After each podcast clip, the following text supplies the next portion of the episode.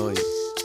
Soy lo que dejaron, soy toda la sobra de lo que se robaron. Un pueblo escondido en la cima, mi piel es de cuero, por eso aguanta cualquier clima. Soy una fábrica de humo, mano de obra campesina para tu consumo. Frente de frío en el medio del verano, el amor en los tiempos cólera, mi hermano. Soy lo que me enseñó mi padre, el que no quiere a su patria, no quiere a su madre. Soy América Latina, un pueblo sin pierna, pero que camina. Oye, tú no puedes Boas-vindas, ouvinte do 23 Mágicas. Pega seus três pacotinhos de Magic e senta aqui na mesa com a gente que a gente já vai começar o draft. Eu sou Randy Maldonado e falando aqui comigo diretamente do Recife de Cosme, um Migo Cheiras. Salve Randy, salve galera, boas-vindas ao episódio 39 do 23 Mágicas. Migs, estamos aqui, como você mesmo disse agora há pouco antes da gente começar a gravar, o formato foi descancelado. Exatamente, é. Primeiros dias aí, a impressão que eu tinha de, de Xalã é que seria ou a melhor edição do ano ou a pior edição do ano. E assim, a experiência do primeiro dia foi bem triste, tava mais tendendo pra pior edição. Mas, mas aí virou alguma chavinha aí, a gente conseguiu enxergar um pouco além da, da superfície do mar de mirrors de Zet. Consegui enxergar umas paradas mais alternativas rolando assim. Então vamos falar um pouco sobre isso hoje aí. O nível 2 de Xalã. Vamos descer as cavernas. Poxa, que legal. É, exatamente, né? Pra você que tá ouvindo aí, não ficar perdido, igual as cavernas de Xalã, fica com a gente aí no episódio de hoje que a gente vai falar aí sobre esses outros decks, né? Porque realmente o nível 1 do formato, ele não tá dando muito certo, tá sendo muito disputado também, né? Não é sempre que vai ter Izzet e Azores aberto para você. E fora o Izzet e Azores, a gente tem uma certa dificuldade ali de fazer troféu e ganhar com os, com os outros decks mais básicos, né? Eu acho que precisa aí de um pulo do gato pra gente mudar um pouquinho o mindset. Eu sou o Coach Randy, continua com a... continua com a gente. E Mings, você não acreditem, eu tenho uma surpresa para você. Opa, como assim? Nós temos o primeiro patrocinador do programa. Ô, louco! Que da hora! Conta pra gente. Nosso primeiro patrocinador, que é o 23 Mágicas. Então, se você gosta aí do nosso patrocinador, apoia o 23 Mágicas e segue ele nas redes sociais, que a gente mesmo patrocina a gente. é, galera, nós por nós, não tá fácil pra ninguém. Ah, e, inclusive, e, e, a gente tem uma nova pessoa apoiadora aqui, o Jordan, também conhecido como Mistério do Planeta. Que é isso, da hora. Valeu, Jordan, pela força. Brabo demais. Sempre tá aí boas colocações na Liga My Angels, né? Manja muito. Então, pô, da hora. Inclusive, foi a primeira pessoa que apoiou o canal Vigo Cheiras lá no Apoia-se. Então, pô, valeu demais. O, o My Angel original. Inclusive, se você também quiser apoiar o nosso outro patrocinador, vai em apoia.se barra Cheiras e apoia lá o Mix, um trabalho dele para entrar na comunidade, jogar a Liga My Angels, faz isso daí pra gente também. Isso aí, galera. Como eu sempre digo, né? É mais barato barato apoiar o 23 Mágicas e Mix do que comprar um pacotinho de Magic físico. Exatamente, é bem mais benefício. e eu queria lembrar você também que tá ouvindo para ranquear esse podcast na sua plataforma de áudio e também mandar uma cartinha aqui para 23mágicas@gmail.com, tá legal? E aí você manda lá na sua cartinha as suas considerações do formato, as suas opiniões e as suas dúvidas também, suas dúvidas ardentes, né, amigos? Questões ardentes, eu adoro essa expressão. Me lembra aquela sketch do Hermes Renato, do Padre Gato? Me conte seus pecados cabeludos. Ah, bota fé. É tipo essa vibe mesmo. E lembrando, Mix, também que a gente está aqui fazendo uma campanha para ajudar a organização Adote um Gatinho. Tem link aqui na descrição do episódio para o site deles. Lá você que está ouvindo pode fazer uma doação, pode adotar um gatinho também. E tem vários outros modos de apoiar eles lá. Inclusive, em dezembro, agora, no dia 10, vai ter um bazar beneficente com muita coisa legal que você pode comprar lá vários itens para ajudar a organização, que no final do ano precisa bastante dessa ajuda. para continuar fazendo o trabalho de resgatar aí gatinhos por São Paulo. Pô, massa. Olá. Bom, galera, e o outro recado também, antes da gente ir aí pro episódio propriamente dito, galera que acompanha lá no YouTube, toda edição a gente solta aquele guia completo, né, o patenteado, tá lá desde Cória, que é aquele PowerPoint que eu mostro pra galera as considerações gerais, mostrando cada arquétipo e tal, uns decks exemplos. É, eu vou gravar isso ou agora depois do podcast ou amanhã de manhã, então assim, no mais tardar, quarta-feira de manhã já deve estar disponível, que vai ser antes do podcast ter saído, né? Então, se você ainda não viu também, depois de terminar de ouvir aqui o 23 Mágicas, já cola lá em youtube.com.br amigos pra assistir o nosso PowerPoint de Ixalã. Bem, mas eu acho que de recadinhos, migs, por hoje é isso. Acho que a gente já pode ir abrir um pacotinho de Magic, hein?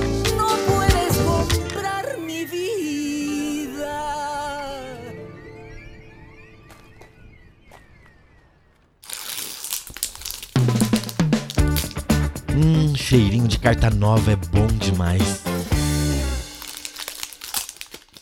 Então, abrimos aqui um pacote de Cavernas Perdidas de Xalame, só que agora que eu tô com a mentalidade diferente? Eu tô zerei tudo que eu aprendi sobre o formato e tô aprendendo ele de novo, pensando em outras possibilidades, hein? Ó, a primeira carta que a gente abriu aqui, ó, Captivating Cave. Uma caverna, a primeira caverna que a gente abre aqui nos pacotinhos, eu acho, que vira, verdade. adiciona uma mana incolor, e você pode pagar um é, incolor virar e adicionar uma mana de qualquer cor, ou pagar quatro incolor e virar, e sacrificar esse terreno para colocar dois marcadores em uma criatura. Você ativa essa habilidade somente como feitiço. A palavra mágica Land Cave.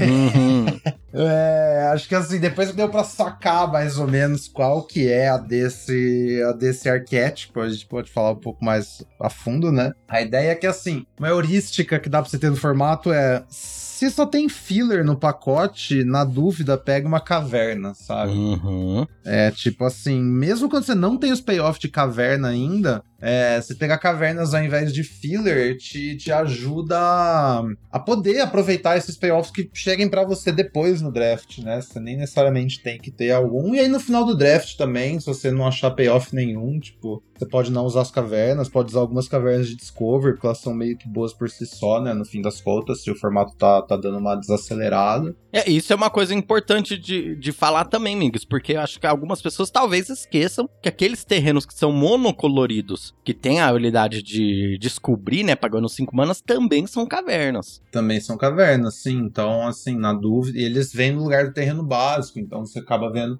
uma certa quantidade. Ali, na dúvida, pegar esses terrenos eu acho que tem sido legal. Porque, assim, quando você tá falando de Zet, as horas esses terrenos meio que não importam, né? Porque você tem um Uhum. monte de mapas, você tem equipamento, então você gasta seu mana todo turno, você meio que nem quer um terreno virado. Mas quando a gente tá falando desses decks mais lentos, prolongar o jogo, a hora que você estabiliza, se eu estabilizei, agora a gente tá naquele modo top deck. Só que eu tenho três cavernas aqui de Discovery em jogo e você não tem nenhuma, sabe? Então, Uhum. assim, eu já tô muito na frente por ter esses recursos ali na mesa que tá pra usar. Isso aqui é um pouco pior, né? Botar dois marcadores, tanto pior que conjurar uma mágica, mas às vezes faz muita diferença também, né? Aí essa Então, tem aqui especialmente- esse upsidezinho de, querendo ou não, arrumar sua mana ali pra um splashinho, né? Lá, Uhum. lógico, você vai estar É. pagando uma mana a mais, mas eu, eu- hoje em dia eu vejo alguns decks que querem esse, essa possibilidade de splashar, mesmo que pagando uma mana a mais, sabe? É, essa é a parte mais marginal, eu acho. Eu já usei já, não vou falar que eu nunca tive essa caverna pra corrigir mana, já fiz isso. Mas, é, o geral, a parte mais importante no fim das contas é o Land Cave, na verdade. é ser uma né? caverna, né? Sim, exatamente, é incrível. Aí, próxima carta é Unlucky Drop, 3 azul instantânea, o artefato, o dono do artefato ou criatura alvo coloca no topo ou fundo de seu grimório. Essa carta é interessante, porque lembra que acho que foi no último episódio mesmo que a gente falou, né? Olha essa carta como tá com um rate meio alto no 17 Lands e Uhum, tal. Eu acho que até sim. permanece um pouco. E ela realmente não é uma carta ruim, mas é, chega no ponto do, do nosso episódio aqui. O pacotinho, gente, e o tema principal, eles são muito interligados em diversos episódios. Esse é um deles em que, se você pular pra ouvir só o tema principal, você vai perder muita informação, porque a gente vai abordar algumas coisas aqui. Porque o ponto que eu queria chegar é que os- o, o Seventeen Lands nessa edição, você tem que ter muito cuidado com ele, que ele é um pouco enganador, né? Também, também é uma coisa que, que rola. Porque como você disse assim, né, o Izete, o Azorius tem é, esses é, são decks mais óbvios, né? E esses decks de caverna são mais é, um pouquinho diferentes, né? Você tem que trabalhar de uma forma diferente para montar eles e para jogar com eles também. Então, algumas cartas que eu acho que aparecem no Seventeen Lands com win rate alto, tô falando exatamente que é o caso dessa, mas algumas cartas que aparecem lá, elas são muito específicas de um arquétipo que, beleza, vai, é muito específico do Izzet e o Izzet é um arquétipo que é muito especificamente forte, mas não quer dizer que você consegue usar ela em qualquer outro deck, entendeu o que eu quero dizer? Não, entendi, sim. É... Complementando, acho que é bem relacionado ao que você quer dizer. Eu tava ouvindo o Serkovitz agora há pouco, né? E mandaram pra ele a pergunta da semana, que é tipo, o que que faz um bounce ser bom, sabe? Uhum. Aí ele tava meio que analisando o contexto dos formatos. Aí tem uma correlação bem direta, assim, quanto mais a cor azul é agressiva na edição de uma forma geral, melhor, os, esse, melhor esse tipo de carta performa, saca? E o contrário é verdade. Quanto mais lento azul, quanto mais defensivo, pior é esse bounce.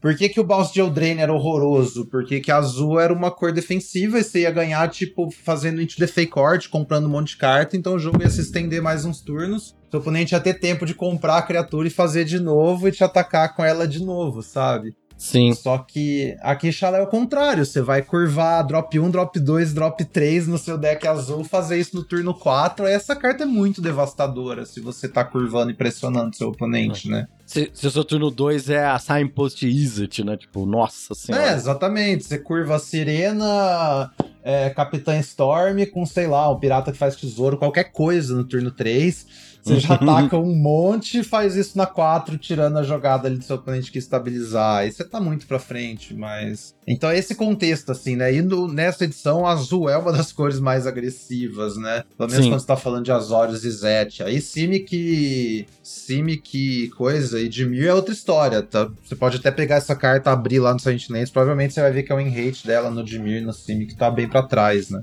Uhum, bem interessante. Eu gostei muito dessa nossa análise. A próxima carta aqui é Rumbling Rock Slide, 3 e vermelha por um feitiço que dá dano a uma criatura alvo igual ao número de terrenos que você controla. É, remoção filler. Tipo, É. às vezes você usa porque você precisa de interação nesse formato, você precisa bastante de interação. Então você quer uma coisa ou outra ali pra tirar uma parada grande. Mas na minha experiência aqui também, tipo. Se você tá num deck agressivo, essas remoções tempo vão ser melhor, tipo um Lucky Drop ou pirata que vira coisa, sabe? Uhum. porque são mais eficientes. E enquanto se você tá num deck mais defensivo, você provavelmente vai ter uma opção melhor também, porque sei lá, você tá jogando de preto e tem Joy the Dead, que é instantâneo e três manas só. É, também acho que é isso. Remoção filler, eu vejo que às vezes você precisa usar ali pra complementar uma Uhum. curva se o seu deck tiver um pouco seco, mas no geral acho que tem outras coisas melhores pra pegar. É, chapéu de pirata em color azul, artefato equipamento. Criatura equipada ganha mais um, mais um. E tem, toda vez que a criatura ataca, compre um card. Então descarte um card. Equipar pirata 1, um, equipar 2. A gente já falou dessa carta, você disse que usou ela uma vez, achou ruim e nunca mais usou de novo. Mudou alguma coisa sobre essa,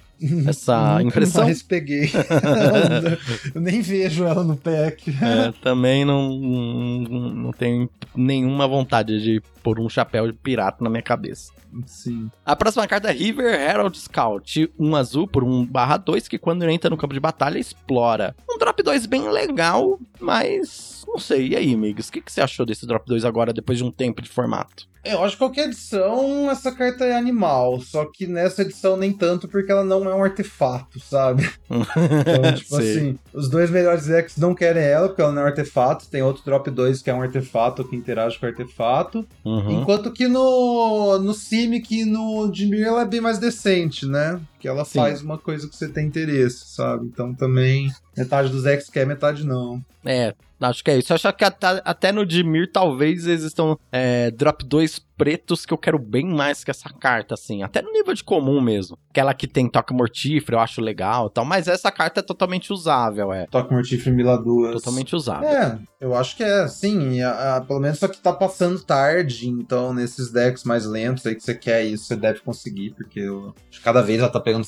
Tá sendo pega mais, mais, mais alto, né? Uhum, Aliás, É, o contrário. Mais o tarde, dela tá mais alto, mais tarde. Isso. Enfim. uhum, é, também acho. Uf. Essa agora, Oltec Cloud Guard. 3 branca, criatura humano soldado, 3-2 voar. Quando entra, faz uma ficha de gnomo, um barrão, artefato. Nossa, essa carta é sensacional, né? É, top 2 comuns da edição. Quem diria que a criatura voadora que faz um retângulo seria uma das melhores comuns da edição? Quem diria? Quem diria, né? É- mas assim, é uma coisa é, engraçada também que também entra nesse ponto assim. Apesar que essa não, essa é tão boa que eu acho que qualquer deck branco você joga com ela. O, que, o meu ponto, sabe o que é? Que eu acho que. Eu não sei se essa impressão tá certa mesmo. Mas tirando o Azorius, eu acho que branco não é bom, sabe? Sei acho que branco é muito bom por si só e muito profundo, velho. Então você não precisa de muita coisa das outras cores, sabe? Esse branco. Eu acho que o que tá prejudicando mais o branco agora é tá sendo pego alto, sabe? Entendi. Se tiver aberto, você consegue fazer quase com um monocolor, você tá falando. É, você faz qualquer coisa com deck branco, velho. Eu acho que todas as de branco joga bem, muito bem com si e com todas as outras cores também, na real, sabe? Entendi. É verdade, faz sentido. Até, assim, até tava pensando nisso antes do, do, do episódio, que eu acho que, tipo, Orzhov é o arquétipo mais esquisito, sabe? Quando eu tava fazendo o guia. Uhum. Não, eu tô me confundindo, na real, velho. Hack dos arquétipos mais esquisito. Porque vermelho é uma cor que é muito agressiva e preto é uma cor muito defensiva. É difícil você fazer as duas funcionar junto. Uhum. Enquanto que Orzhov, se você tiver um Orzhov bastante carta preta, você consegue fazer um bom deck defensivo, porque branco tem algumas ferramentas. E o contrário também é verdade. Tipo, se você tiver muita carta branca, você complementa bem com as cartas pretas. Então eu tava pensando nisso, porque branco tem umas. Branco é muito mais flexível, parece que as outras cores, sabe? Branco e azul. Acho que essa é a questão que elas fazem bem. Tipo, branco e azul são bons tão, tão, tanto para agredir quanto com um plano mais valor, assim, mais lento. Quanto que vermelho é meio que só agressivo, preto é só defensivo e verde não é bom em nada. Mas se- será que é isso mesmo? Ah, então, é, eu não sei. Na, na- na minha, na minha visão, é como eu tô vendo o formato agora, pelo menos. Até Uhum. não sei se você viu aquele gráfico do MTG Data Science que eu mandei lá hoje. Eu vi. Bem Botaram no interessante. Twitter. Vou deixar no- na descrição do episódio aqui também pra você ouvinte poder ver. Isso, deixei que é bem legal. Então essa pessoa pegou todas as comuns e incomuns de cada cor, meio que ranqueou por um rate. Aí ela fez um gráfico, né? A, tipo assim, a curva branca, a maior em rate do branco, a segunda maior, tal, tal, tal. E fez isso todas as cores juntas, né? Pra comuns e pra incomuns. Pra você ver, então, meio que ver a profundidade das cores, sabe? Uhum. Onde elas estão em questão de win rate e tal. A fita do verde é que tem, tipo, cinco comum boa e tem uma queda, assim, pá, o bagulho despenca, sabe? Todos- Entendi. tudo que vem depois é horroroso, assim. Verde acho que é super raso, esse é o problema. As Tipo, cartas verde pretas. tem algumas coisas, tipo uns payoffs, umas coisas raras boa. Mas o problema é que é comum ali muito rasa, né? É, nível de comum é muito raso. Você tem até algumas coisas que interagem bem com outros decks, mas em linhas gerais, assim, se você tentar montar um deck verde, você não vai ver muita carta boa. Esse é o problema, sabe? Uhum. Então, aí cai meio nessa, assim. Mas. eu achei enfim. legal essa consideração, porque realmente, assim, tanto o Azorius quanto Orzhov, ah, você consegue ter mais de um tipo de deck, né? Você vai, consegue ter um deck Uhum. agressivo, um deck defensivo e tal. Então acho que é muito importante não ficar no meio do caminho, né? Porque às vezes seu deck fica um pouquinho ruim por conta disso, né? A gente às vezes tá indo no, pra dois caminhos ao mesmo tempo e se torna um pato, Uhum. né? Não voa direito, não, não, não, não nada direito, não vai nada direito. Sim, mas acho que assim, muito importante ressaltar também que quando a gente tá falando deck defensivo, a gente tá falando de curva de mana porca, tá, galera? Eu acho que assim, Isso. é, o mais importante de tudo nesse formato é pegar as cartas baratas e não dá pra, tipo, é, ressaltar isso bastante, velho. É, esse formato é pior que cubo, no nível, no sentido que você tem que pegar as cartas baratas, você não pode ter uma curva pesada, sabe? Você tem que fazer as suas coisas, porque os drop 1 estão assim, o mais, mais push de, de, de, de- nível de poder que já estiveram, sabe? Não, É, você tem um monte de drop 1 forte, drop 1 voador, aí depois vem outro drop 2 que também voa, e isso aí às vezes acaba o jogo sozinho. Só É, fica enchendo o ou- saco ali, aí você tem que usar uma remoção num drop 1. Sim, exatamente. É muito fácil fazer guide wing na 1 e aí botar algum marcador, algum equipamento na 2, sabe? E aí você fala, Uhum. nossa, vou ter que gastar uma, uma remoção drop 1. Vai, vai, senão você vai morrer. É isso que vai acontecer. Porque é muito agressivo. Então, assim, mesmo você tá pensando em jogar com um plano mais defensivo e reativo, você ainda tem que ter o que a gente chama de velocidade defensiva, né? Interação barata, é coisa que vai, tipo, travar a mesa cedo, que vai bloquear direito pra poder dar uma segurada, sabe? Você tem que ter disruption, fazer alguma coisa. Você não pode só ficar, ah, vou sentar aqui, minha primeira jogada é turno 3 na draw, vai dar bom, confia. Não, não é bem assim. É, não rola, exatamente. É. Ah, e aí a- essa carta aqui entra bem nisso aí, né? Se a pessoa tá curvando o drop 1, drop 2, drop 3, drop 4, tá? Gera- às vezes o, o- todos esses drops são voadores, né? Sei lá, Uhum. Azores da vida você tem ali o, o drop 1 voador com vigilância, drop 2 a, a serena, drop 3 o que cria um mapa, drop 4 o tech, pro- o que, que você vai fazer agora, né? É, exatamente. Pra isso que existe Calamitos Cave-In. É, então, a gente vai falar mais sobre isso, né? Ah, a próxima carta aqui é Acrobatic Leap, uma mana branca, ah, um instantâneo que dá mais um, mais três, e voar a uma criatura e você desvira ela. Essa carta é interessante, porque ela meio que não é bem posicionada, sabe? Ela é, ela é insanamente forte no formato, parece, mas também tem uma coisa que os decks brancos não querem, sabe? Eu acho que seu deck tem que ser meio um pouco fora do padrão do branco, porque eu vejo assim, branco meio que uma. Você tá fazendo uma coisa go wide com vários retângulos, tipo, enchendo a mesa, ou você tá botando uns voador, sabe? Aí seus Uhum. voadores são evasivos e deck seu oponente não vai bloquear. Essa carta é boa com criatura grande, sabe? Criatura média no chão, tipo, criatura média grande no chão, né? Porque aí fica difícil de defender. E. E aí você consegue buscar uma coisa mais segura e tal, sabe? Então, assim, eu não, eu não. A questão é que eu não vejo esses decks existindo muito no formato. Tipo, eu acho que, sei lá, o melhor deck pra essa carta é um Selesnya, por exemplo. Mas Sim. Selesnya mal é uma coisa. Ou Uhum. então se existisse um Boros agro real, mas o Boros aqui também não é exatamente agro, né? Tem uma coisa meio agro no começo, aí depois trava a mesa, fica fazendo militia, e aí você não quer esse tipo de carta nesse deck, sabe? É, eu concordo também. O, o- as cartas, a cor branca, essa carta fica redundante demais, né? Você já faz tudo isso que essa, que essa carta faz na base da criatura já, né? É, tipo isso. Ela, ela não acrescenta pros seus decks brancos, é uma coisa assim, apesar de ela Tipo- ser, tipo, insana. Voar e vigilância, é só o que a- o drop 1 já tem.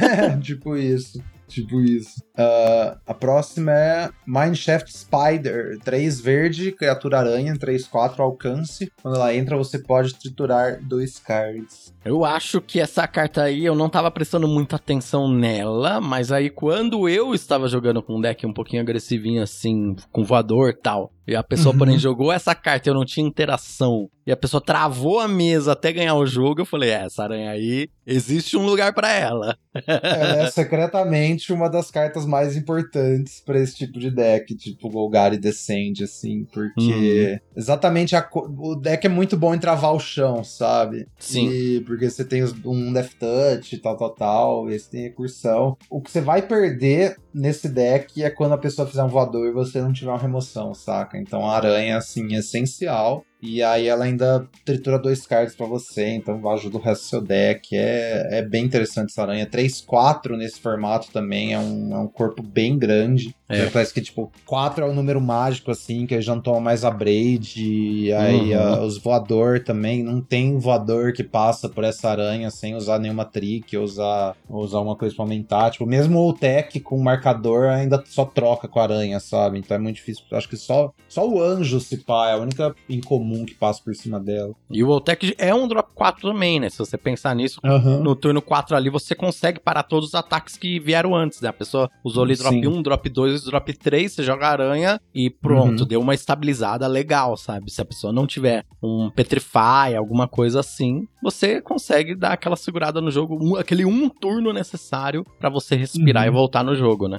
Exatamente. Mesmo se tivesse, ainda já tirou o valorzinho do mil ali, que adianta o seu resto do jogo. né? Adianta, legal. adianta bastante. é. A próxima carta é Fanatica Offering, um e preta, a gente já falou dela, um instantâneo, que você tem que sacrificar um artefato ou uma criatura pra conjurar essa carta, e aí você compra duas cartas e cria uma ficha de mapa. Eu vi uma observação muito interessante, acho que foi o Alex que mandou, que essa carta é tipo o Into the Fake Court dos deck preto nessa edição, sabe?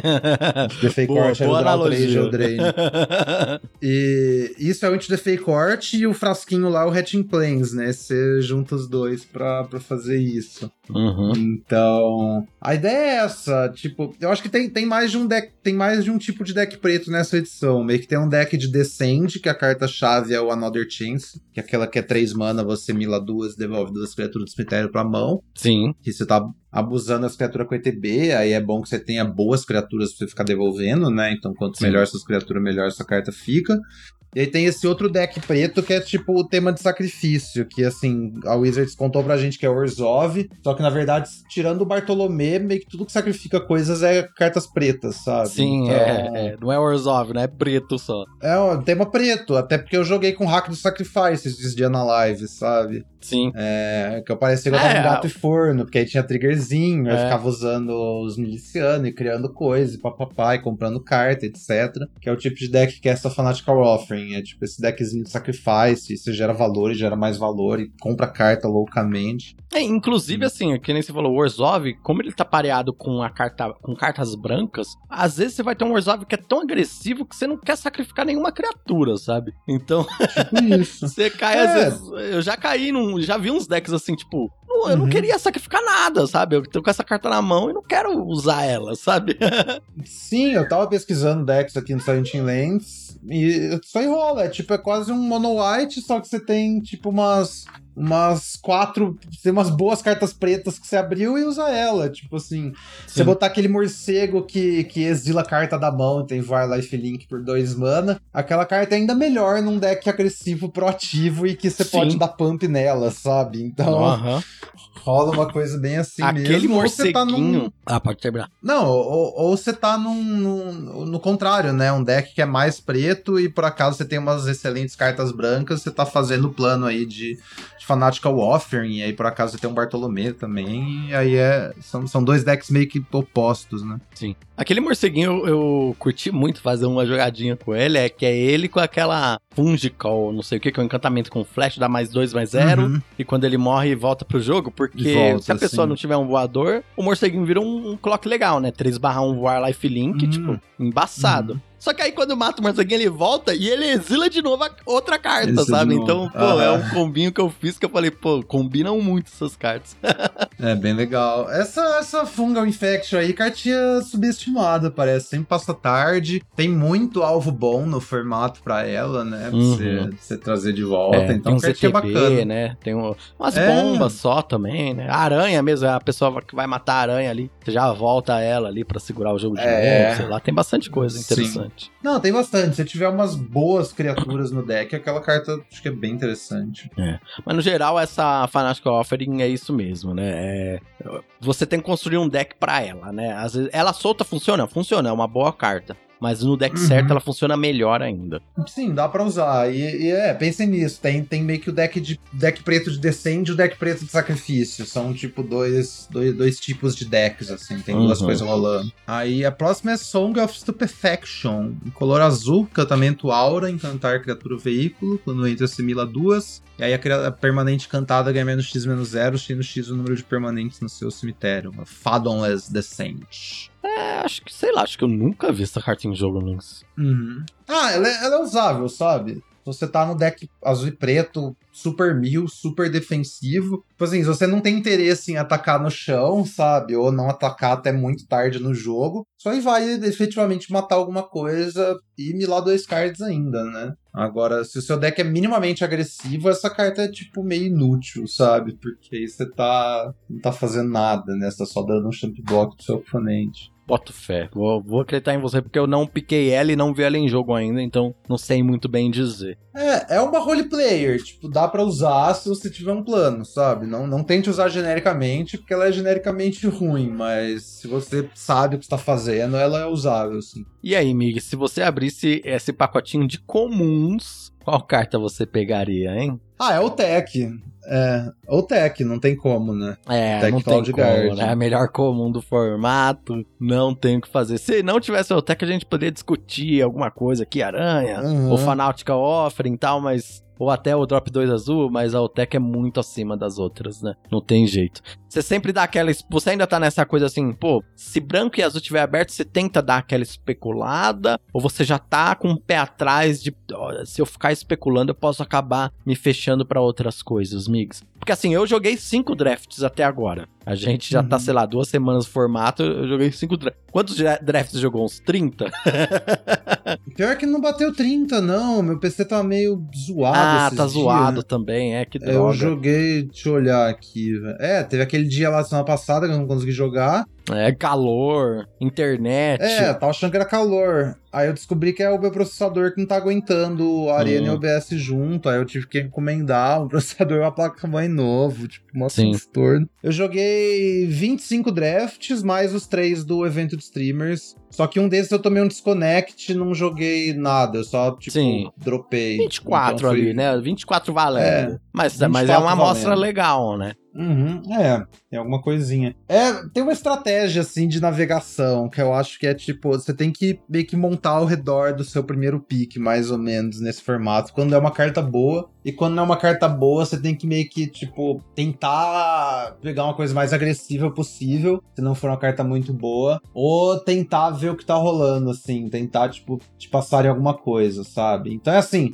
primeiro pique, se você pegou uma carta boa que te dá uma direção, segue essa direção. Você já tem que ir pensando nessa direção, eu acho. Uhum. É, se você começou com uma rara, uma incomum quebrada. Você segue essa direção enquanto você puder. Se você não pegou uma rara incomum quebrada, você tem que pegar a melhor carta do pack e, tipo, tentar especulando até. Tentar especulando, pegando a melhor carta do pack até te passarem alguma coisa que não deviam estar te passando. E aí você achou uma direção, e aí você vai pra essa direção até você não poder mais, sabe? Sim. E, e na dúvida, pega a caverna acima de filler. Essas são as, as dicas de, de navegação que eu tenho, que eu acho que é a estratégia que eu comecei a fazer pra virar a chavinha. Porque Uhum. antes eu tava só especulando muito, sabe? Foi no, no sábado, porque assim, é, é, sei se eu comentei, eu tava. Eu só fiz 2-1 só, de quarta-feira até sexta, basicamente. Uhum. Eu fiz, tipo, acho que 8-2-1 seguido. Eu tava só batendo cabeça, terminando com os deck médios. Tá que nem eu, fiz 4, 2, 1 seguido. Aham. E aí a gente trocou essa ideia exatamente sobre esse assunto que a gente tá falando agora. Sim. Aí eu fiz o troféu.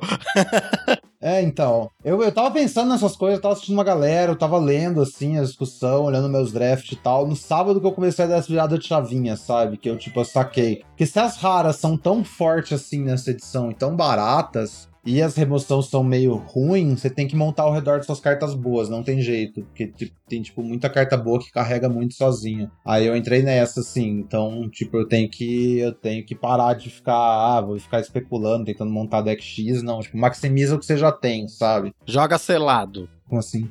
Joga selado, tipo, as bombas que você abriu, você tenta jogar, entendeu? Ah, é, tipo uma fita assim. Mas é uma fita assim, é tentar usar suas cartas boas mesmo. E eu também comecei a tava numa mentalidade, ah, o fix é ruim nessa edição, tem que montar uns deck duas cores e tal. Só que não, sabe? É, tipo, tenta splashar suas bombas também. Menos, mesmo o fixing sendo meio ruim, dá pra você dar um jeito, sabe? Então priorizar fixing mais alto também. Aquele gnomo do compasso subiu pra mim absurdos depois disso, sabe? É porque puxa as cavernas, dá pra splashar, né? Como eu falei, dá pra Sim. puxar pro topo a caverna monocolor do seu splash, por exemplo. E também Uhum. a gente tem os tesouros, né? Querendo ou não, tem bastante tesouro na edição. É, e o Gnome é um artefato também, então também tem essa sinergia lateral aí, sabe? O Eu peguei Gnomo, tipo, pack 2, pick 1 esses dias, na moral, velho.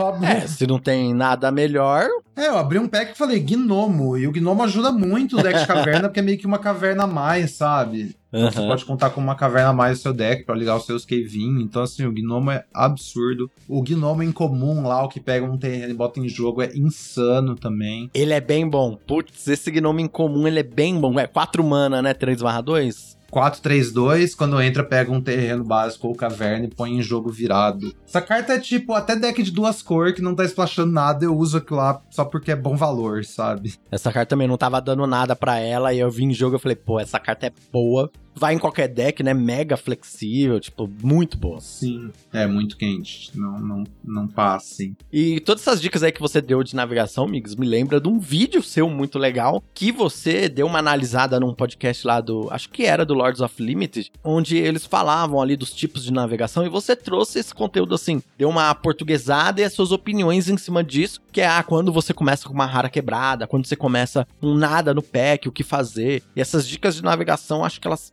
estão muito importantes para esse draft aqui das cavernas perdidas de Shalana, porque é- realmente é isso, o formato ele quer fazer você se perder nas cavernas, né? você É, tem que é achar a nude, direção. né? É muita lore, é muito flavor. Sempre tem uma vibe assim no- no- na edição, no draft. É um bagulho muito legal. É, mas. É, galera, revejam lá tópicos intermediários de draft. Porra, esse vídeo aí fiz com muito carinho. Tá na descrição do episódio aqui também. Ah, então vamos para as incomuns, né? Que a gente já falou bastante aqui. A primeira incomum aqui é Garganto ao Lich. Lich. 3 e preta por uma. Lich é Três sanguessuga, não, né? mano, calma.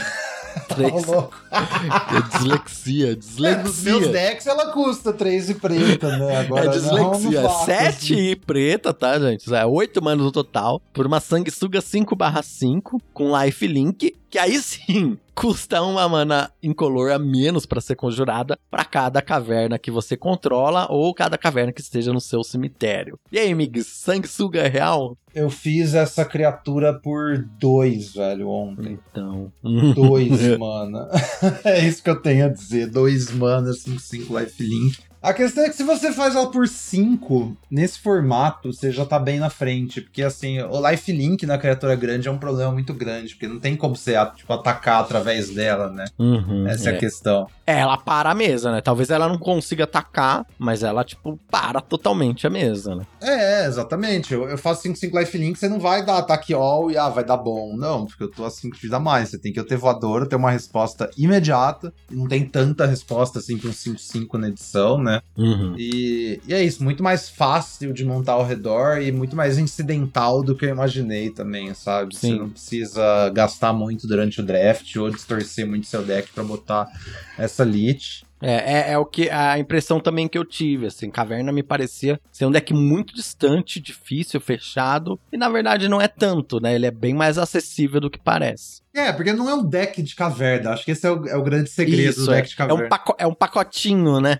Pacote de caverna, exatamente. Você não, você não vai, tipo, distorcer todos os seus drafts pra tentar montar Five Color caverna. Não, é só, tipo, quando você puder, você pega uma caverna no pack, quando não te custar muita coisa. E aí, quando você vê esses payoffs, você vai ter a capacidade de usar eles e botar no seu deck. Uhum. E eles tendem a passar mais tarde pela mesa, porque se você não tem, ó, ó, se você não montou ao redor, se não tem as cavernas, você não pode pegar essa carta, essa é a questão. E, o- e os melhores decks do formato não querem, né? Nem pegar a caverna. Então, é, é, o, de- o Uhum. draft na navegação já se contrasta nesse sentido também. E aí isso é bem positivo. É, e assim, a galera que não, não saca o negócio da caverna também vai ficar passando caverna, velho. Tipo, não tem. Não tem muito assim porquê também se você não, não sabe o que tá rolando. Eu imagino que em pod, alto nível, seja muito mais contestado, né? Sim. Mas eu acho que no Arena, assim, em geral, é um negócio que tá super grátis. Essa fita de é, comer, é, pack 1, sempre que puder pega caverna, até o pack 2 também. Sempre você vê uma coisa que não é. Que, ao invés de filler, pegue cavernas, porque aí depois a recompensa de todas essas cartas de caverna vem pra você. É muito massa. Isso aí, perfeito. A próxima carta é Scampy Surveyor, que é o nosso gnomo em comum que a gente comentou.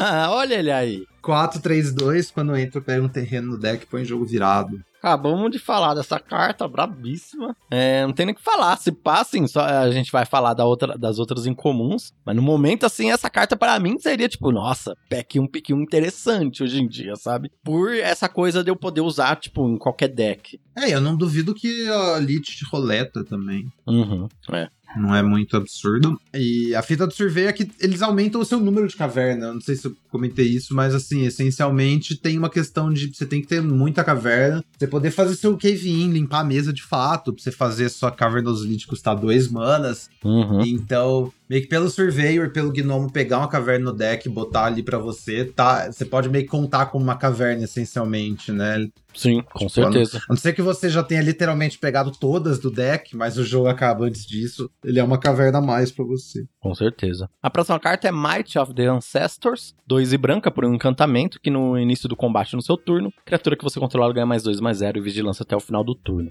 Eu vi essa carta em jogo até que eu não achei tão ruim não, viu, migs? Uhum. Tipo, com esses voadorzinhos, sabe?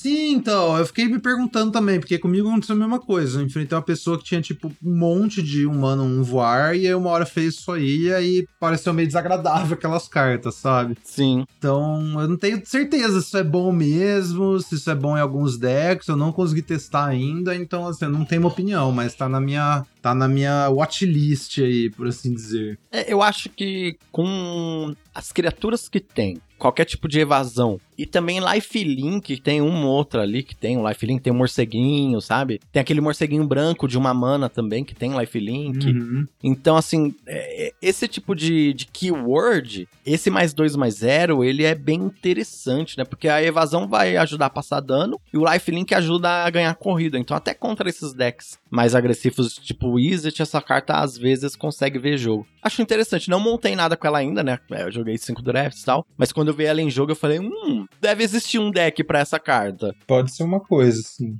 A próxima é a Sahiri's Lattice, em color vermelho, artefato. Quando entra, você pode descartar um card. Se o fizer, compre dois cards. E ela tem craft com um ou mais dinossauros, 4 e vermelha. O verso é Mastercraft Raptor, que é uma estrelinha barra 4. O poder é igual ao poder total dos cards exilados usados para craftá-lo. Ele é um dinossauro também, claro. Pô, amigos, eu vou falar uma coisa que eu não sei se eu vou estar sendo meio injusto aqui. Mas essa carta me parece boa só por ser um artefato, assim, tipo. é, tipo assim, é, o que ela faz é relevante, é bom, o craft é bom. O fato dela ser um artefato é, é o mais relevante pra mim da carta, sabe? Aham. Ah, ela é muito forte, velho. Tipo, além de ser um artefato, porque. Também porque é um artefato. Mas é basicamente descarte uma, compre três, né? Se você tem, tipo, dois dinossauros no deck, eventualmente você vai achar um deles, ele vai morrer, e aí você vai ter esse 4-4 grátis, assim. Eu acho que essa carta é bem forte, velho. Eu gosto de pegar ela bem alto. E, inclusive nesses decks mais lentos, você vai um hack. Eu montei um Rakdos um pouco mais lento e tal, com aqueles Uhum. dinossauros de cycling. Você cicla num, num desses dinossauros para buscar uma mana e depois consegue transformar com isso aí, é bem legal, viu? Sim, é bem legal. Em geral, todos os decks. É deck mais agressivo, isso aí te dá uma proteção contra Flood também. É, não- tem nenhum deck vermelho no formato que eu não usaria Sahid Lattice real, assim. Ah, é, eu, eu, eu me vi já em decks Izzet que, que, que eu pensei assim, pô, não sei se eu quero. Não tenho nenhum dinossauro, não sei se eu quero. zero dinossauros, beleza. Isso é. Assim, mas acho que assim, se você pegar uma Lattice, você vai achar um dinossauro eventualmente. Beleza, É, se você tiver com zero isso também. Eu acho que eu ainda uso ela em alguns decks. mas não todos. Mas se tiver pelo menos um, dois dino, eu acho que ela entra, assim, literalmente qualquer deck. É muito forte, ela faz muita coisa. E qual seria o seu pique agora com as incomuns aqui? Hein? Gnome incolor? Ou a nossa, o nosso a Sarrilha aí? Ou você ainda eu pro- acho que o Surveyor, viu? Surveyor? É, eu não sei, tenho certeza se o tech é melhor, mas eu acho que eu pegaria Surveyor, que me leva pra mais deck mais divertido do que pegar o tech Cloud Guard. É, eu também acho que nesse ponto do formato também pegaria Surveil, por ser muito mais é, flexível, por ser uma criatura boa, e é tipo, ah, num, um pique um certeiro, assim, vou usar em qualquer deck, sabe? Então, é, a gente sabe que no draft, quanto mais o formato vai passando, mais isso vai ficando importante, inclusive, né? Uhum, é verdade. E aí a gente tem a nossa rara aqui, que essa rara eu ainda não vi em jogo, mas só de dar uma olhada nela e parece absurda, que é Palanis Hatcher. Acho que é Palanis. É, três vermelha e, verde, um, por um dinossauro 5/3. Os outros dinossauros que você controla ganham um ímpeto.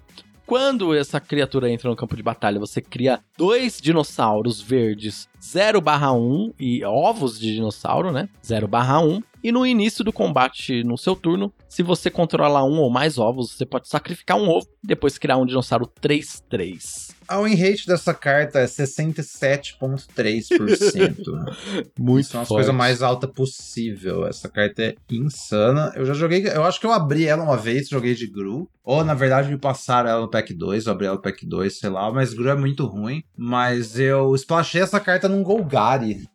Uma coisa assim. Eu tô até olhando, tô até com o troféu aberto aqui na minha frente. É, Então, essa é uma das cartas exatamente que você disse, assim, de pegar cartas fortes pra montar ao redor, não só ao- redor, mas usar as cartas fortes que você tem. Eu acho que eu pego essa carta sempre, assim, pra tentar splashar, tipo, qualquer ponto. Tudo bem, se eu tiver em ah, num, num Izzet, então Izzet ainda, ainda dá. Num, num Azorius eu não pegaria. Mas se eu tiver em qualquer uma das cores, vermelho ou verde, eu pego essa carta, sabe? Sim, exatamente. Mesmo que você pegue ela e te empurra, tipo assim, eu nem tenho interesse em jogar com dinossauro se eu pegar ela P1 P1 na real, sabe? Porque eu não acho que o deck de dinossauros é bom. Se o deck dinossauro estiver extremamente aberto, ela vai ser ótima no deck dinossauro, beleza. Uhum. Mas se não tiver, eu, eu falou, eu consigo incluir ela. Qualquer deck verde ou qualquer deck vermelho. Tipo, hum, eu distorço um pouco meus picks, eu pego o fixing que for necessário pra incluir essa carta em outro deck, porque esse é um negócio. Exatamente. Ah, Zet estava muito aberto, fui empurrado pro Zet, mas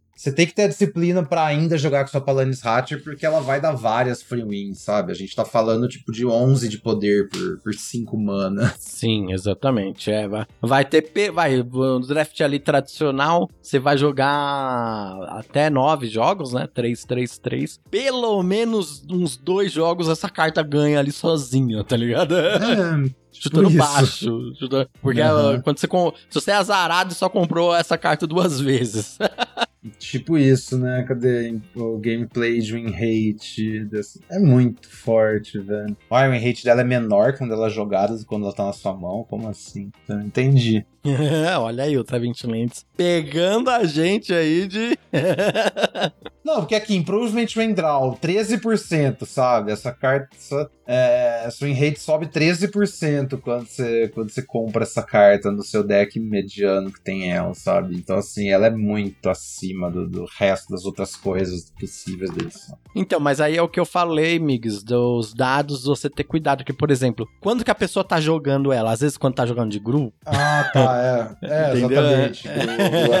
É, essa é a fita, né? quando é, entendeu? Pode ser isso também, Você né? jogar com ela, é, você joga com ela, você tá, nossa, tô jogando de Grundinos aqui, mas aí você não faz nada turno 1, 2 e 3 achando que ela vai te trazer de volta e spoiler, galera, não vai. Mas é isso, Migs. Aí não tem o que falar. Esse seria o pique da vez, né? E você aí que tá ouvindo a gente também, deixa suas considerações aí pra gente. Seja na, no Twitter, né? No, ou num, no e-mail aí pra gente. Tudo bem? Se você não pegaria Palanis Hatcher, conta pra gente o que você pegaria. E se você pegaria Palanis Hatcher também, conta pra gente seu segundo pique aí nesse, nesse pacotinho. Exatamente. E agora vamos para um mini resuminho da semaninha.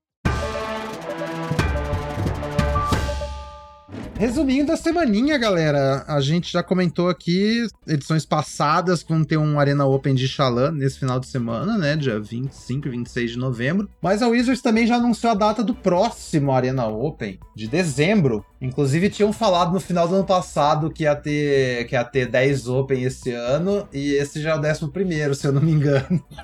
Esse que a gente vai ter em dezembro. Então, maravilha, né? Vai- A edição vai ser Cans of Tarkir, galera. Então, dá uma timeline aí pra vocês. Cans of Tarkir vai ser lançado no Arena no dia 12. O Arena Open vai ser dia 16 e 17. Então, você que nunca jogou Cans vai ter aí quatro dias pra praticar. Boa sorte. Agora, amigos, a minha dúvida é se a gente vai conseguir fazer episódios aqui sobre Cans of Tarkir, hein? Porque vai ser duas edições simultâneas, praticamente, né? É, não, não sei o que a gente faz. A gente vê a hora que estiver chegando. Porque, assim, sempre falar que, que uma edição cujo tema principal é fazer criatura 3 mana 2-2 sem nenhuma habilidade é uma edição super divertida de jogar em 2023. Eu não sei se eu acredito em você, não, hein? É bem isso mesmo.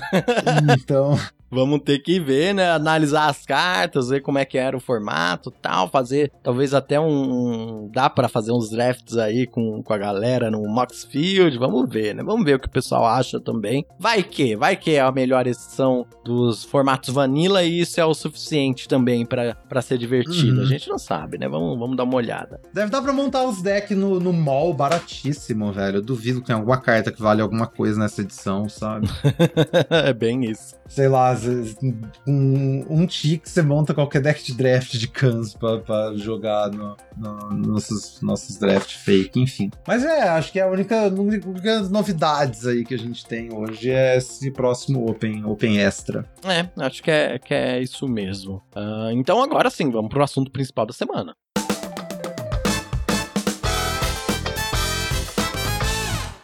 Assunto principal, Migs. E aí, vamos lá. Agora a gente já comentou bastante coisa, né? Já discutimos muito das, ah, das inquietudes da alma da pessoa jogadora de draft aí nesse formato, mas vamos nos aprofundar um pouquinho mais. É legal todas as analogias que eu falo, eu fico lembrando das cavernas de Xalã, né? Vamos nos aprofundar, vamos descer no formato. É, esse formato bem profundo, né? É. Não, mas a fita é que a gente já foi entregando várias partes durante o pacotinho, né? Acho Sim. o pacotinho, tipo, tá muito mais o grosso do episódio. O que, que restou, Hud? Me, me diga, quais são as suas questões ardentes, meu Aqui anjo? vai ser, exatamente, aqui o, o assunto principal, ele vai ser, na verdade, o complemento principal, né? Porque tudo ficou lá no pacotinho, basicamente, né? Isso. Eu acho que, assim, uma das coisas interessantes ah, pra gente falar especificamente. A gente falou lá, preto é uma cor muito defensiva, mas a gente precisa sim ter velocidade defensiva no formato. Não dá pra ficar até o turno 3 ali sem fazer nada, tereréu, tereréu. Como jogar de preto nessa edição, assim? qu- Quais cartas que a gente tem que prestar atenção a nível de comum e incomum? E quais são os planos desses decks, né? A gente quer um... Porque a gente comentou, né? O nível 1 do formato não é muito interessante. Então, o que isso quer dizer? O que eu, pelo menos, tô querendo dizer? Que se eu quiser pegar ali e fazer um Golgarizinho com as cartas comuns e incomuns e meu plano for jogar a carta no cemitério pra atingir o Descend Uhum. e, e Tarerel, no meu deck vai ficar faltando alguma coisa. Eu preciso ter ali umas coisas um pouquinho diferentes pra conseguir encontrar é, modos de lidar com os decks mais fortes do formato e também de passar por cima desses decks que só fazem o básico, né? Então, como fazer isso? Como sair desse básico pra montar o deck que tem aquele tchan a mais? Que é, essa é a questão ardente mais que, que a gente vai se aprofundar aqui nesse complemento principal, né? Então, eu acho que assim, primeiramente, se você não tem o, o- uma bomba que vai gerar muito valor e carregar muito jogo, por, por questão de princípio, você não deve tentar montar esses decks. É Uhum. tipo a primeira coisa, sabe? Por quê? Eu- você tá fazendo um deck que tá prolongando o jogo. Você quer prolongar o jogo por algum motivo. Porque você tem uma carta boa no seu deck que vai carregar o jogo sozinha. Porque senão você tá só prolongando o jogo, dando tempo pro seu oponente achar a carta que ele tem que vai carregar o jogo sozinha, né? Porque não é só você que tem bombas. Qual que é a ideia? O preto, por definição aqui nesse formato, do jeito que as cartas são feitas, tem muita velocidade defensiva e muita carta barata. Isso aí, tipo, veio. A, a, a cor se mostra assim: as melhores cartas são baratas, tem muita carta barata. A, a questão não é a falta de velocidade defensiva, porque se você pegar as cartas direitinho, você vai ter. Mas a questão é o que, que você vai fazer quando você chegar nesse ponto, né? Então, idealmente, você vai ter uma Palanis Hatcher. E aí, se você tem a Palanis Hatcher, ela vai carregar o jogo sozinha. Se seu oponente matar a Palanis Hatcher, você vai ter um Another Chance pra devolver a Palanis Hatcher pra sua mão e fazer ela de novo. Se o oponente matar ela de novo, você vai ter outro Another Chance, porque assim, quanto melhores são suas melhores cartas, melhor fica Another Chance. E assim, se você tem várias cartas de valor muito alto, você usa, sei lá, quatro Another Chance, essa é a questão. Porque você Uhum. sempre vai, tipo, ficar devolvendo as mesmas coisas, seu oponente tem que responder. O que, que eu acho que a primeira coisa que te leva pra querer draftar um deck desse é ter alguma bomba. É, alguma bomba que quer castar de novo de novo. E não precisa ser necessariamente uma rara, uma dessas bombas de rate super alta. Tipo, o Eco da Chupa-Cabra, eu acho que é uma bomba nessa definição, sabe? Sim, entendi. Boa. O 4 mana 3-2 que entra e mata uma coisa. É uma carta incomum, mas que nesse sentido aí de bomba pode ser uma coisa, uma bomba. Outra coisa que pode ser uma bomba é a sanguessuga das cavernas que a gente falou, por exemplo, sabe? Que também não, não é necessariamente uma rara, mas se você tem a estrutura de caverna ali no seu deck, ela vai custar bem menos. Então, uma 4 mana, 5-5 lifelink é de certa forma uma bomba, sabe? Porque seu oponente tem que lidar com ela pra poder progredir o próprio jogo. Então é uma coisa legal pra você ficar recursivando, né? E aí, se você não tem essas bombas, se por algum motivo você entrou nesse tipo de deck porque é a única coisa que você tava vendo, só que você não tem exatamente uma rara dessas, aí você tem que dar um jeito criativo de ganhar os jogos, sabe? Eu acho que uma rota pra você ganhar os jogos é, é o coisa do, do Reanimate. É um plano alternativo, porque Uhum. você tem tanto desfossilizar quanto aquela cobrinha que reanimam, que são incomuns, que são boas cartas de valor no geral, só que você também pode combinar com os dinossauros, né, de reciclar pra, pra meio que fazer um cheating ali, né, fazer 4 mana, turno 4, você faz um 5-5 e um 3-3, por exemplo. Então você descarta Sim, sim. é. Dinossauro verde reanima com a cobrinha, ou você rampa um desfossilizar ali no turno 4 e, tipo, tentar fazer alguma jogada de impacto assim, reanimar o dinossauro verde ou o dinossauro azul, que eu acho que são os melhores pra reanimar. E tentar ganhar o jogo desse jeito, né? Roubar o jogo de alguma forma. Mas a questão é essa: a medida do seu deck grinds sempre vai ser tipo a medida das suas melhores cartas, sabe? Se você tá usando a Another Chains pra pegar é, os 1/1 Death Touch de novo, de novo, de novo, não é o melhor uso das, das suas cartas, né? Talvez você devia estar tá fazendo outra coisa. Mas a questão é, você tem que achar um plano, tipo, alguma forma de ganhar o jogo. É, eu comentei de um hack dos que eu tava jogando que a minha kill condition maioria dos jogos foi o miliciano lá. Então eu ficava fazendo muito retângulo, né? Fazendo um monte de valor. O, o preto tem aqueles artefatinhos que entra e faz um efeito, né? Então tanto a facosa quanto a caveira de cristal, é, essas esses artefatinhos de craft. Aí o vermelho tem essa treliça da Sahili, etc, etc. E aí o seu plano pode ser um miliciano, porque você também faz um monte de tesouro, um monte de coisa. Você tem que achar alguma forma de ganhar o jogo e que seja difícil de seu oponente interagir, sabe? Sim. Tem que ter alguma inevitabilidade, assim. Seja essas bombas, você vai ficar recursivando, recursivando. Uma outra carta que eu acho que é bem importante também, e potencialmente muito forte, né? É aquele. Tem um voador que é 5 mana, que voa, tem ward, acho que é 2, 5. Você pode pagar 2 mana para botar uma carta no fundo. Uma carta de um cemitério no fundo do grimório do seu dono. Sim, é uma carta incolor, não é? É uma carta incolor, sim. Ela é interessante por, por dois motivos. Primeiro, que você tá na mirror de deck lento, você pode, tipo, zoar o cemitério do seu oponente. Isso é bem interessante. Uhum. Porque se você constrói seu deck corretamente, você vai ter velocidade defensiva boa para lidar com o deck agro. Então o problema é quando você, vai ser quando você enfrentar uma mirror, né? Que o jogo pode ficar esquisito. E você ter uma criatura dessa é uma enorme vantagem. E aí também tem uma vantagem de você ter umas linhas mais agressivas, né? Você poder reutilizar seu deck. Você pode milar o seu deck inteiro e aí você vai comprar todo turno exatamente o que você quer, uma possibilidade. Ou, ou então ganhar essas mirror aí de, de mil, né? Uhum. Ainda mais se você tiver uma carta que consegue milar seu oponente, por algum motivo, isso aí ganha essas, essas mirrors pra você. É basicamente assim, o que eu tô entendendo é que eu tô vou tentar traduzir aqui para as pessoas ouvintes mix, tá? Não, não é...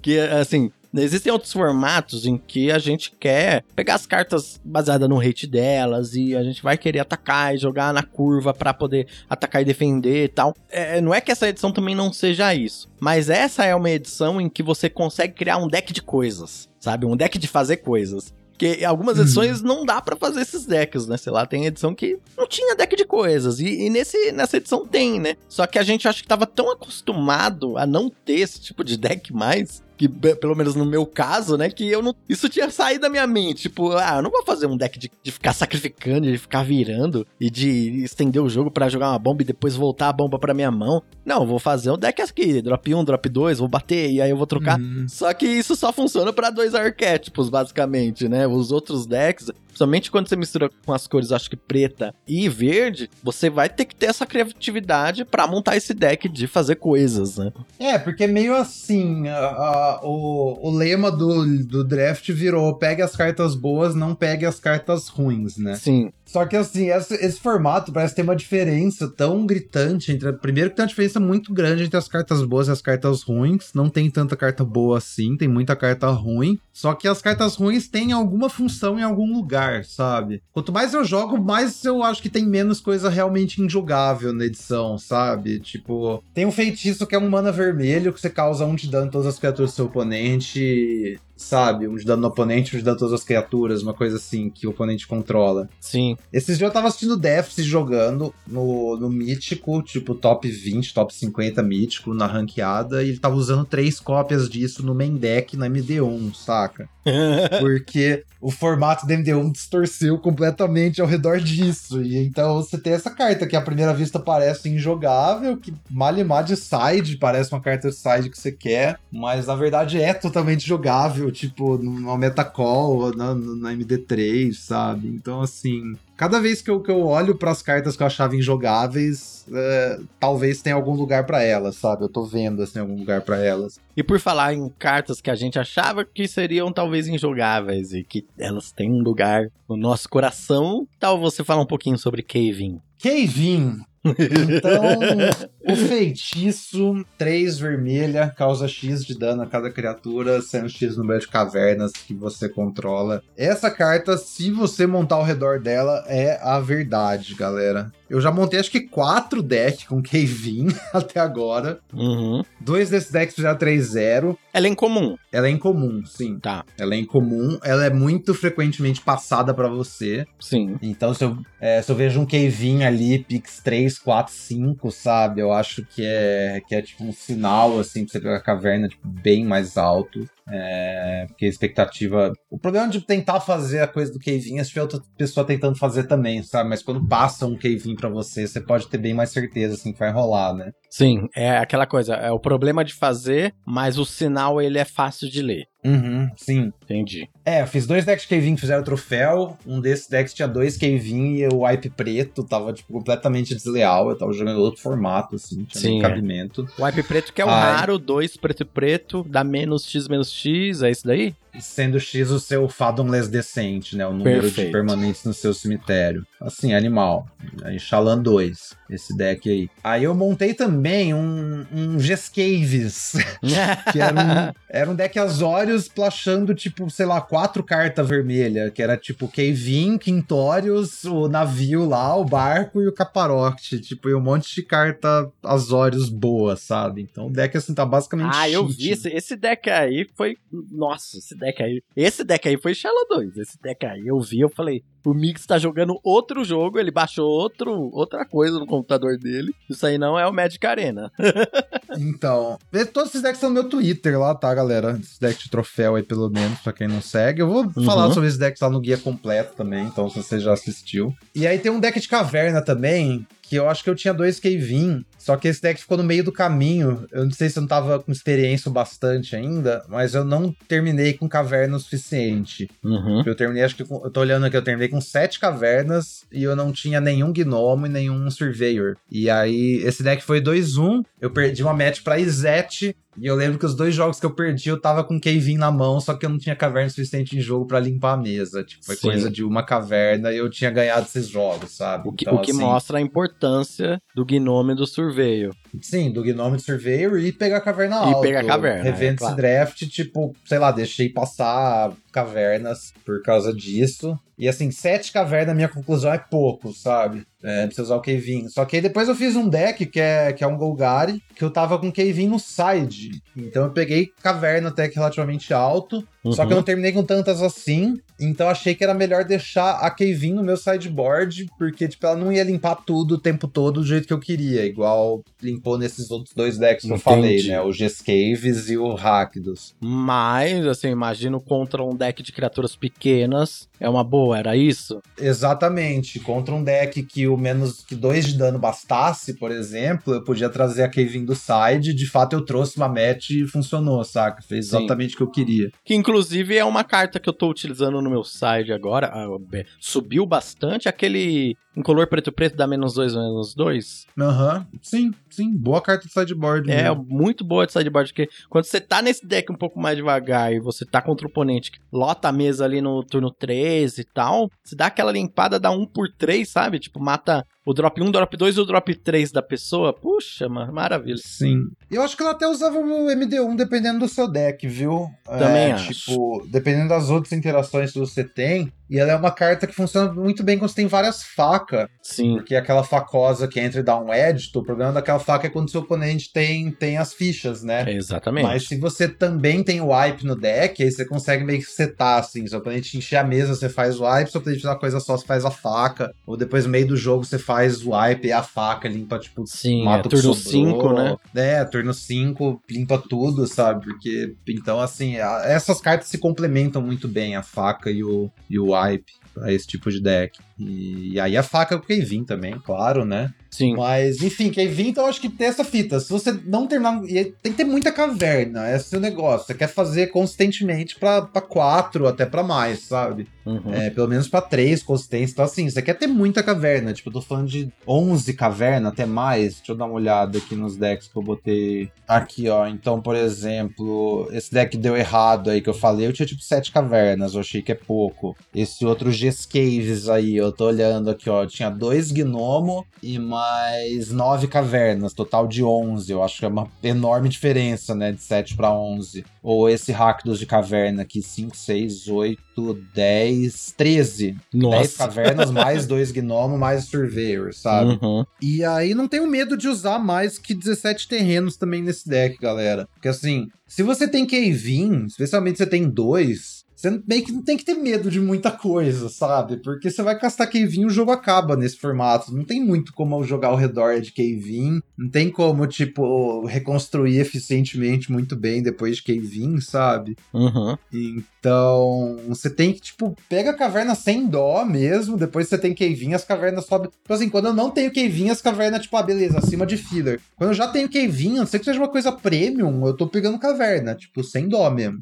Sim, sei que seja uma sentido. carta premium pro arquétipo, sabe? É. E aí é legal que tem as cavernas com utilidade, né? Então, assim, eu já. A caverninha que exila coisa de cemitério, eu já fiz aquilo lá e foi muito bom. Tem as próprias cavernas com Discover, que dá coisa no late game. A caverna que vira criatura também é muito interessante. Fala a caverna que eu acho mais importante, que é, é como a gente especulou mesmo antes da edição sair, que é aquela Forgotten Cave, né? A caverna que dá vira, adiciona em color, vira, adiciona um mana de qualquer cor, paga um de vida pra essas outras cavernas, né? Sim, é, nossa, fortíssima. Essa carta, ela liga tanta coisa no formato, eu achei um bagulho impressionante, assim. Tipo, eu tô olhando aqui pro meu Golgari com o splash vermelho, que eu tava caving no side. Minha base de mana era uma caverna preta, duas cavernas verde, uma caverna vermelha e dois desse monumento esquecido, Forgotten Monument. Uhum. Então, meio que, quando você tem um monumento em jogo, todo seu e uma outra caverna, todo seu mana tá corrigido pro resto do jogo. É uma coisa assim impressionante, já e, a- era. e aí comba com gnomo, comba com surveio, né? Você Uhum. sempre vai ter essa Sim. coisa. É o primeiro terreno, você pega o gnomos. Tipo assim, então caverna turno 1, turno 2 eu faço gnomo, pego o monumento. Então meu monumento vai entrar de pé no turno 3 e eu já vou ter mana da cor que eu quiser, sabe? Muito bom, muito bom, velho.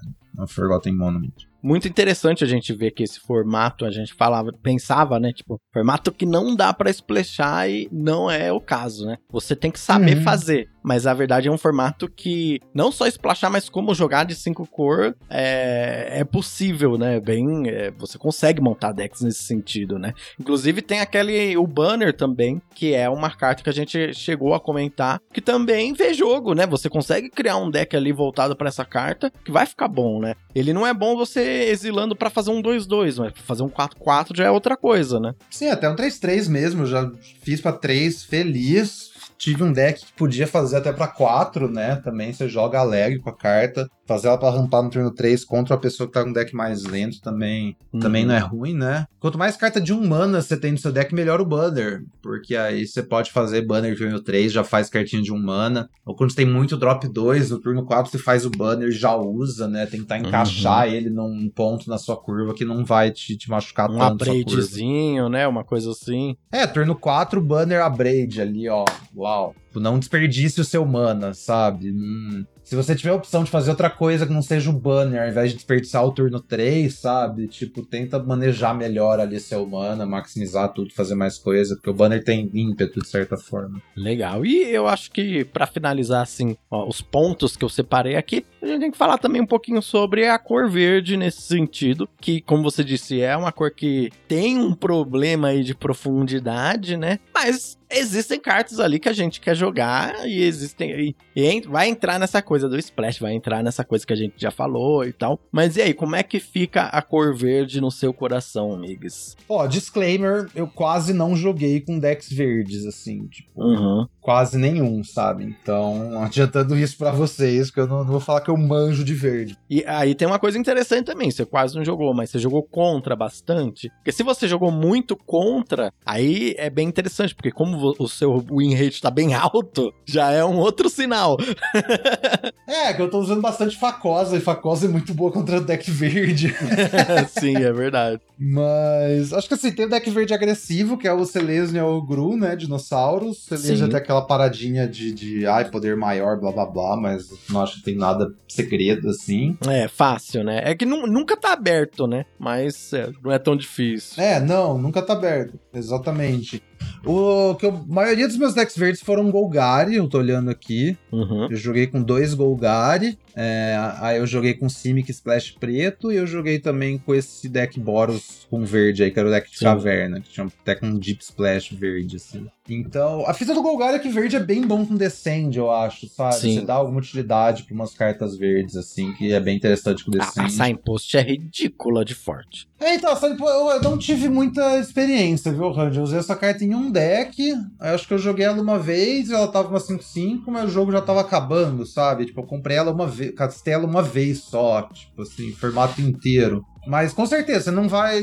Você não vai não usar ela no seu deck Golgari, eu acho. Sim, é. Não, eu consegui jogar com ela. Eu tinha dois, um deck Golgari meu que performou, bem legal. E o 5-5, chegar ela a 5-5 não é difícil, né? E aí, o que eu senti, assim, o Golgari que eu fiz. Nesse caso foi na MD1, né? Não foi na MD3. Foi o único draft que eu joguei na MD1. É, E aí eu travava a mesa muito fácil com o Golgari, sabe? Então, contra esses decks agressivos e tal, era fácil de travar a mesa, principalmente no chão, né? No ar é um pouquinho mais difícil. E a partir que você trava a mesa no chão ali e você tem essa, essa impost Golgari, é uma questão de tempo até ela virar um 7-7 atropelar que só pode ser bloqueado por uma criatura, sabe? Uhum, E aí é, é sua win condition já tá ali na mesa e já era. é. aham. Não, justíssimo. Eu joguei com verde também num, num deck Simic que eu tô olhando aqui, splashando preto. Que eu perdi uma partida porque o meu PC crashou. Porque, tipo, nossa, eu fiquei muito triste. Esse deck faria troféu de boa. Eu tava ganhando e aí o bagulho crashou, não consegui voltar. Uhum. Foi, foi- foi quando eu resolvi comprar uma CPU nova, mas enfim. Eu tô bem legal esse deck também, eu tô olhando aqui. Eu tava com o splash preto bem fácil por causa, de novo, do, do Forgotten Monument, né? Uhum. Então tava conseguindo splashar preto legal. E aí você tem a Nikanzil, que é aquela lorde de, de, de De explorar. Aham, de E explorar. assim, essa carta não importa muito, mas a questão é que você junta verde com azul, você tipo, gera uma quantidade obscena aqui de valor, eu tô olhando. Eu tinha então dois iceberg pra umas paradas de late game. Eu também tinha uma cópia de glifo zoético pra fazer uns começos destruidor, né? Que às vezes você tem glifo e ganha. Mas aí também conseguia grindar um jogo mais longo com o Twists and Turns, né? Que é o as canta verde lá. E a Grasping Shadows, que é aquele encantamento preto que dá Death Touch Life Link e transforma num terreno compra carta. Tô gostando bastante desse encantamento. E. E é, eu terminei esse deck porque o meu P1P1 foi a Sentinela Verde lá, o 3-4 Vigilância. Quando entra o ataque, você cria um mapa. Completamente obsceno. né? Muito bom. completamente obsceno. Eu tô olhando que eu tinha um pacote de caverna aqui nesse deck, tava usando seis cavernas, e o meu payoff era a Garganton Lich, a 5-5 Life Link. Então acho que até foi nesse deck que eu fiz ela por dois mana, de alguma forma eu consegui trazer todas as cavernas e castei ela por dois, sabe? Obsceno, né?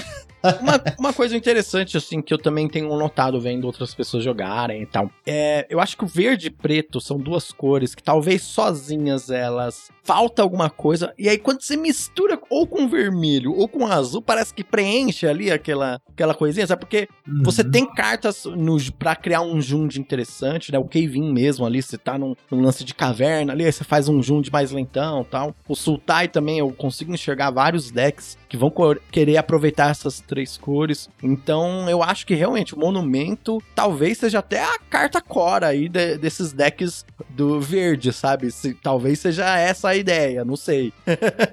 É, é possível. Eu, ve- eu vejo que assim, verde tem um problema com early game, parece. Hum, É, então, exatamente. Do mesmo jeito que o preto tem um problema com late game, né? Não tem nada Uhum, pra fechar é. o jogo. Então, e Não o preto tem é muito sim. bom no early game. Então acho que eles se combinam de certa forma bem, mas você precisa conseguir construir direito. Sim, tem uma coisa assim mesmo. Uhum. Olhando pra esse deck aqui também, eu tô olhando todo meu early game, era tipo cartas azuis, sabe? Uhum. E aí as cartas verdes mais por cima e tal, com as coisas pretas também pra dar um, um alcancezinho a mais, assim, né? O Grasping Shadows Elite, pra, pra dar um pouco mais de, de fôlego pro deck. Mas eu acho que é uma fita assim mesmo. Elas complementam bem, né? Sim. E aí quando você tá. Você tá jogando de verde, esse problema do early game, eu acho que é por isso que eu não gosto muito nem de Selesnya, nem de de dinossauros, a não ser que você tenha o early game ideal, sabe? É umas peças muito específicas. Sim, Enquanto que essa, essa, esse mix é muito mais natural no Golgari. sim, concordo. Pô, Migs, eu acho que todo mundo que ouviu esse episódio tem uma, uma abertura na mente aí pra o formato, hein? Eu acho que o formato vai ficar mais divertido pra muita gente.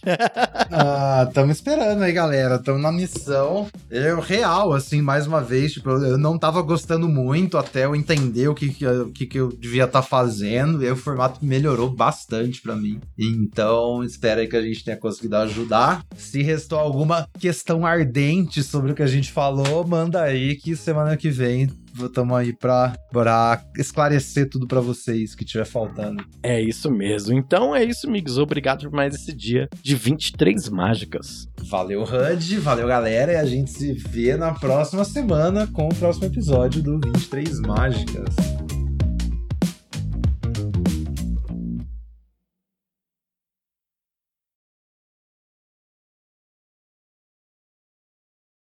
É apoia.se barra VTM e a gente tem uma nova pessoa apoiadora aqui, o Jordan, também conhecido como Luiz Bonner, está aqui entre a gente agora, entre as pessoas apoiadoras. Não, calma, mano, peraí. Peraí, eu confundi as O pessoas? Jordan é o Jordan, o Luiz Bonner é o Luiz Bonner, mano. O Jordan é o mistério do planeta, mano. Ah, é, o Jordan é o mistério do planeta. Eu confundi os dois. É verdade. Peraí, então eu vou refazer aqui. Eu confundi os dois. Ainda bem que eu não falei nada pra ele diretamente.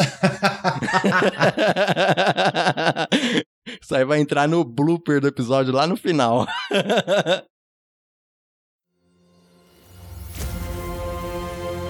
Este programa foi editado pela Grimório Podcasts.